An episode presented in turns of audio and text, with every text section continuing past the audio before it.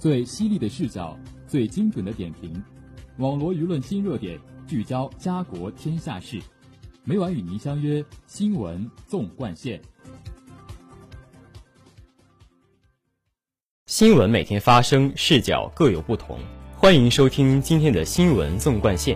与我一起聊新闻，说天下。我是今天的主播高清寒。今天由我为大家带来生活贴士新闻。下面就让我们聚焦今天的第一条资讯。中国国家乡村振兴局副局长夏更生六号在国务院新闻办公室举行的新闻发布会上表示，让中国新脱贫的近一亿人口逐步进入中等收入行列，将在消费、产业发展等方面释放巨大潜力，利民、利国、利世界。中共十八大以来，经过八年持续奋斗，到二零二零年底。中国如期完成新时代脱贫攻坚目标任务，现行标准下九千八百九十九万农村贫困人口全部脱贫。与此同时，贫困人口收入水平持续提升。国务院新闻办公室发布的《人类减贫的中国实践白皮书》显示，贫困地区农村居民人均可支配收入从二零一三年的六千零七十九元，增长到二零二零年的一万两千五百八十八元。年均增长百分之十一点六，增长持续快于全国农村，增速比全国农村高二点三个百分点。贫困人口工资性收入和经营性收入占比逐年上升，转移性收入占比逐年下降，自主增收脱贫能力稳步提高。帮助脱贫群体实现进入中等收入水平的跨越，主要采取三个方面措施：首先，通过发展产业促进增收。在有力保障粮食和重要农产品供应的基础上，加快发展特色种养、农产品加工，培育乡村旅游、乡村电商、康养体验、农事体验等新产业新业态，延长产业链，提升价值链，打造供应链。其次，通过稳定就业促进增收，稳住了就业，就是稳住了脱贫人口收入的基本盘。夏更生说：“今年我们确定了脱贫人口就业规模不少于三千万的目标。从目前来看，进展相当顺利，主要是采取外出务工和就地就近就业双轮驱动，打通外出务工大循环，畅通就近就地就业微循环，还要开展职业技能培训，提高脱贫人口的就业能力和收入水平。最后，通过创新创业促进增收。”广大农村，特别是脱贫地区，发展潜力巨大，有许多增收致富的渠道和机遇，是创新创业的新天地。要不断改善农村创新创业的生态，鼓励能力强、有头脑、有意愿的脱贫人口通过创业增加收入，推动农村创业创新带头人、农村电商人才、乡村工匠的培育，促进农村创业，带动更多脱贫人口增收致富。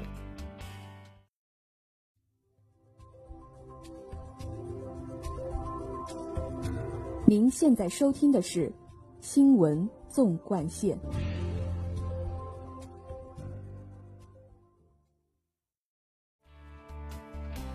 下面让我们聚焦今天的第二则资讯。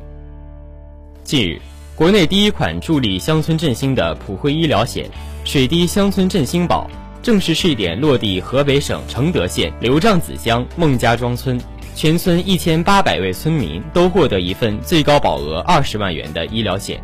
水滴乡村振兴保为水滴公司为响应国家乡村振兴号召，巩固脱贫攻坚成果，切实防范因病返贫而创新推出的一款普惠医疗险，针对不同年龄段的居民提供相应的医疗费用报销，不限既往病史，无免赔额，最高保额二十万元，保障周期一年。四月二号当天。水滴公司与河北省承德县刘丈子乡孟家庄村共同启动乡村振兴医疗保险保障专项行动，孟家庄村成为水滴公司水滴乡村振兴保在全国的第一个试点。河北省承德县县委副书记王亚军、河北省承德县刘丈子乡委书记夏志刚、刘丈子乡孟家庄村驻村第一书记齐明正。水滴公司创始人兼 CEO 沈鹏等一行人出席活动。据悉，水滴乡村振兴宝针对出生二十八天到七十周岁的居民，提供因重大疾病或重度恶性肿瘤等导致的住院医疗费用报销。医保范围外由个人承担部分，按百分之三十至百分之六十的比例予以赔付，不限既往病史，无免赔额，最高保额二十万元，保障周期一年。据介绍，水滴乡村振兴宝试点河北孟家庄村后。水滴公司将视情况联合行业内相关公司和机构推广到河北全省，以至覆盖全国。水滴公司自成立以来，始终秉承用互联网科技助推广大人民群众有保可依、保障亿万家庭的公司使命，积极探索有效防止因病致贫、返贫机制的建立和完善，在国家脱贫攻坚战中凸显了互联网企业的责任力与创新力。今年三月。因健康帮扶七十三个对口贫困县，持续助力北京市扶贫协作和支援合作地区高质量打赢脱贫攻坚战，水滴公司获得北京市委和北京市人民政府颁发的北京市扶贫协作先进集体殊荣。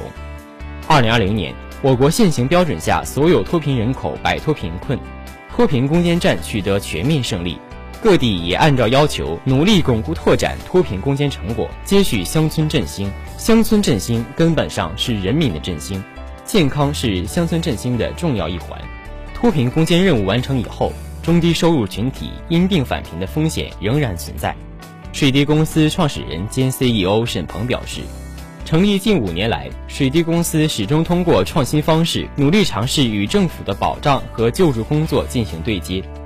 水滴公司此次上线水滴乡村振兴宝，用互联网科技积极协助政府探索长效返贫机制，希望共同打造可复制、可落地的救助模式，为推动乡村振兴探索一条新经验。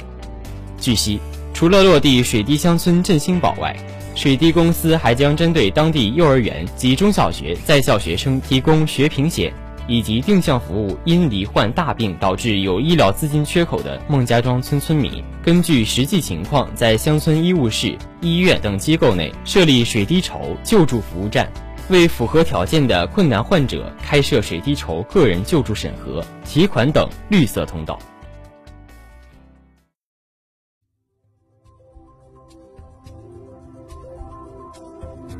您现在收听的是新闻。纵贯线。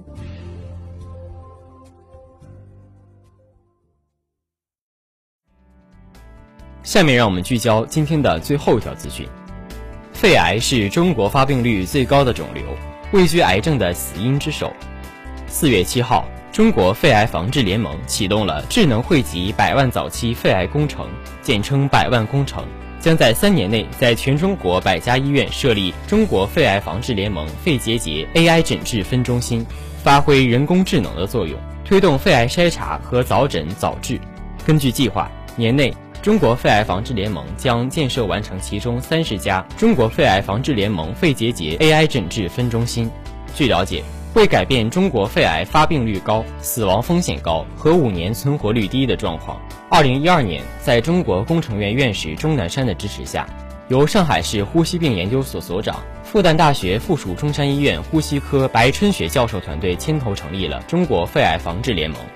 当日，中国肺癌防治联盟复旦大学附属中山医院 AI 辅助肺结节诊治示范基地揭牌，将发挥顶层设计、学术引领、科技创新和智能汇众的示范作用。